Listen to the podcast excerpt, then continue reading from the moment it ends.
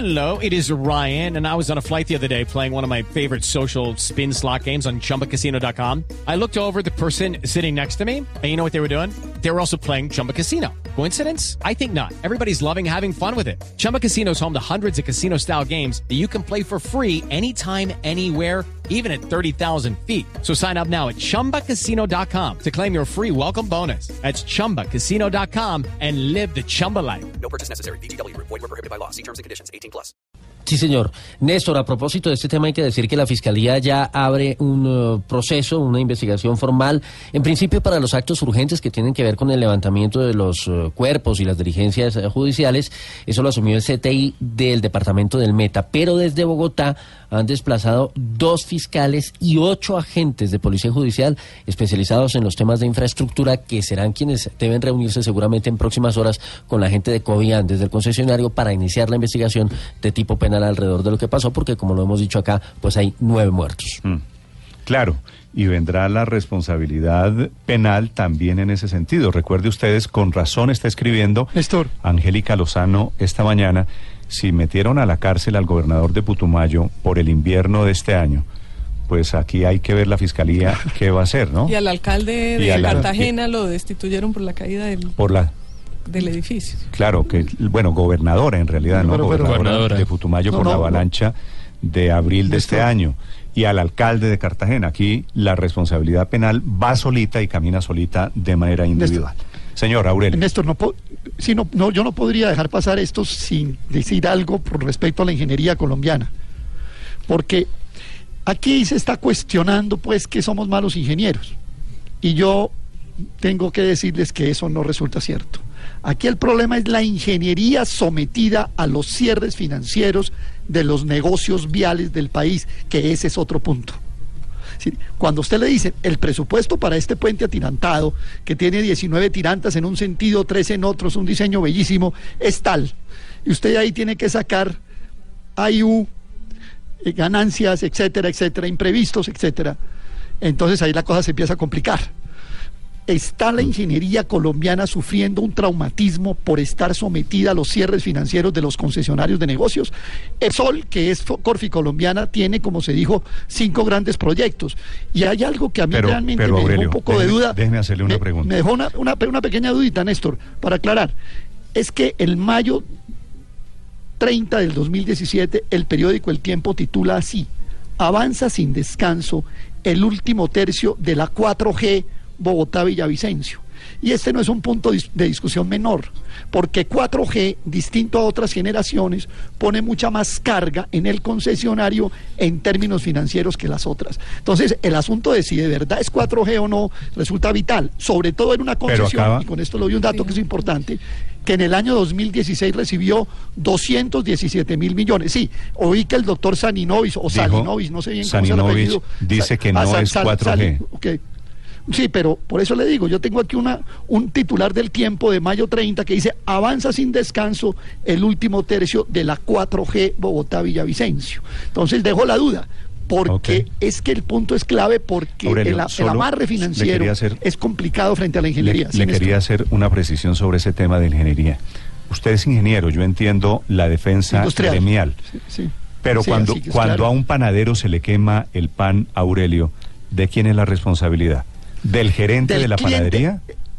¿Del cliente dueño de la dice, panadería? saque- del cliente que le dice, me lo saca lo más barato que pueda. Es que de ese es el problema. La ingeniería colombiana se está sometiendo a los requisitos de cierres financieros de altas utilidades de los concesionarios. Pero, Aurelio. Episol tiene cinco pero- concesiones. pero ¿Sabe cuánto? Pero mire lo ¿Sabe cuánto le entró a la mire concesión? lo consentido ¿Sabe cuánto le? constructivo, no vea esto como una crítica Sí, no.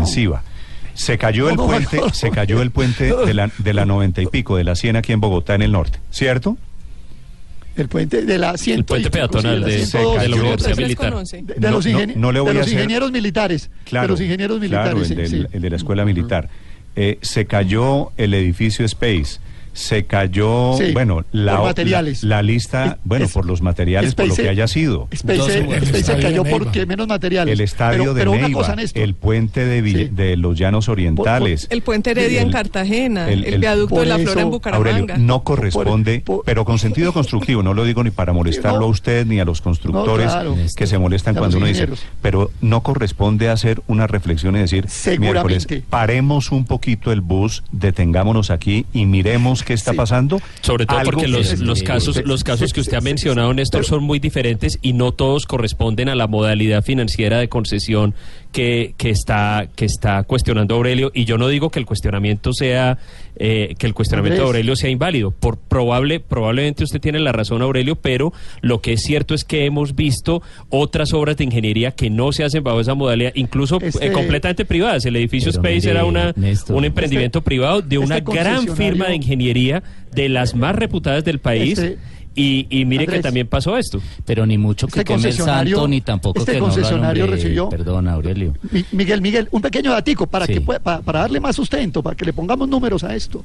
Este concesionario recibió en el año 2016 217 mil millones de pesos, no tengo el dato del 2017, en esa concesión. Sí, pero, Pero mire, Resulta realmente deplorable que se caiga una estructura Pero como con nueve usted sabe, esto es un cuatro contrato, un contrato con de es concesión. parte, es parte de la discusión Así de es. si el puente se le cayó a los ingenieros o se le cayó al gerente de la obra o al o dueño de la obra.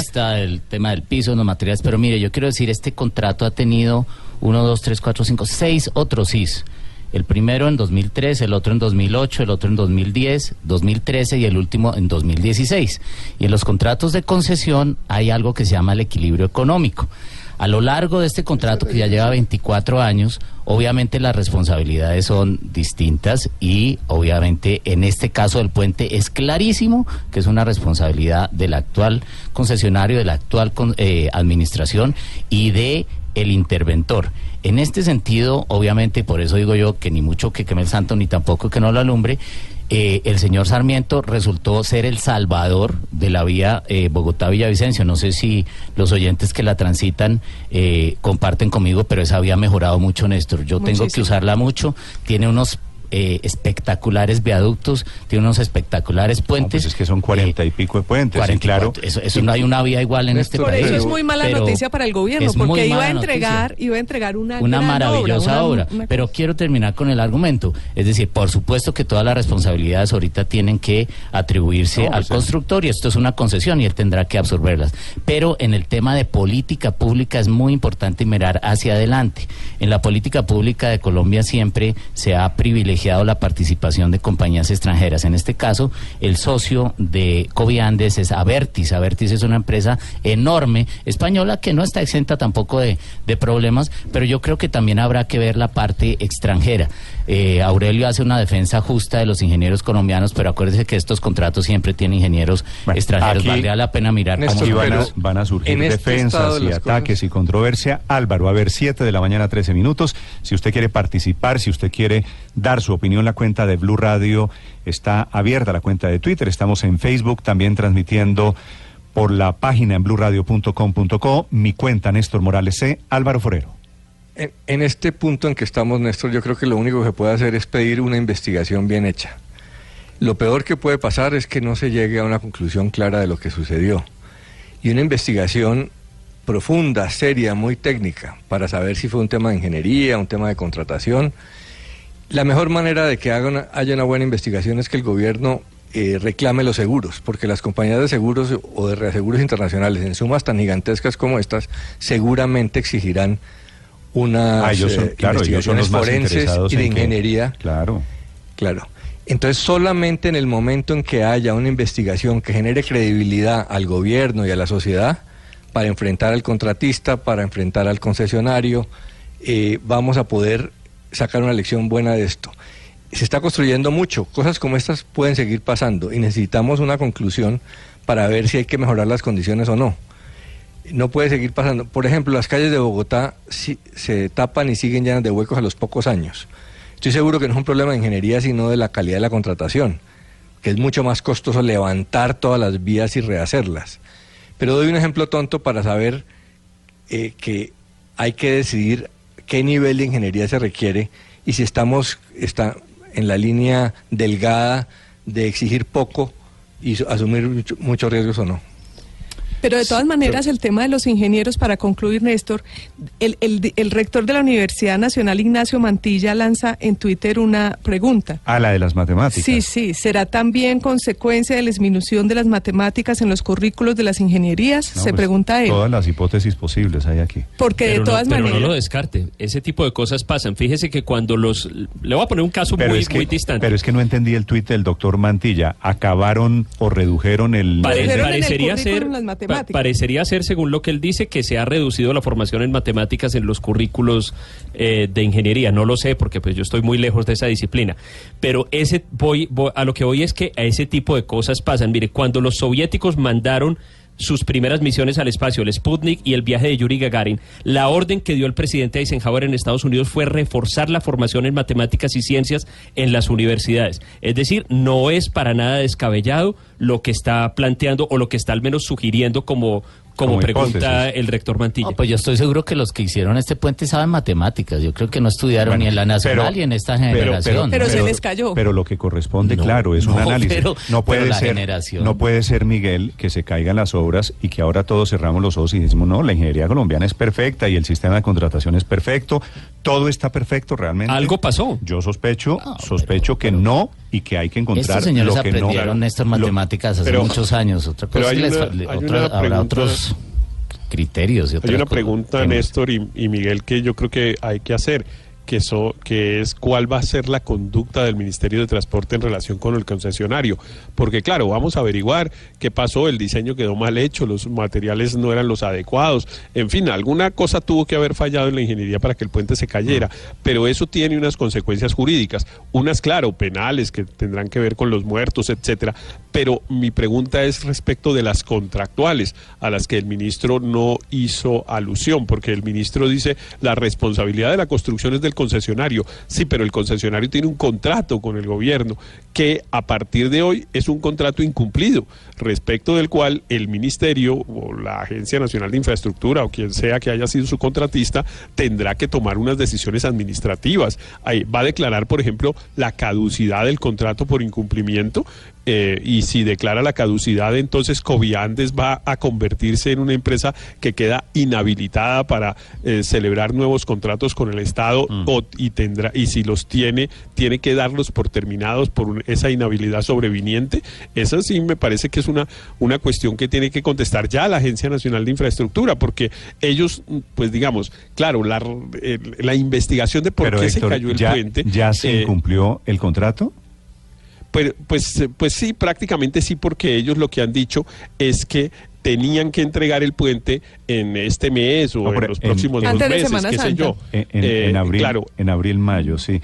Pero por eso. el plazo toda- se vencía en abril y toda- ya es imposible que se cumpla. Por eso, El pero todavía no ha llegado, se, se incumplirá a partir de No, pero la caducidad, la caducidad del contrato se declara justamente antes de que ocurra el incumplimiento, porque es una especie de medida preventiva de cuando el, contrati- el contratante se da cuenta que el contratista ya no le puede cumplir. Y eso ya ocurre aquí. Ya están dadas las condiciones porque pues ese puente no se puede rehacer en dos meses. Así No, pues, que sí, hay, una, hay ya un que- incumplimiento que debería obligar, a mi modo de ver, a iniciar un proceso para declarar la caducidad del contrato. Interesante la hipótesis, son las 7 de la mañana, 18 minutos. De todas formas, era poco probable que el puente se entregara, inclusive si no hubiera habido la tragedia de ayer, que se entregara a tiempo. Estaban corriendo a ver si el presidente Santos lo podía inaugurar antes de que terminase su gobierno.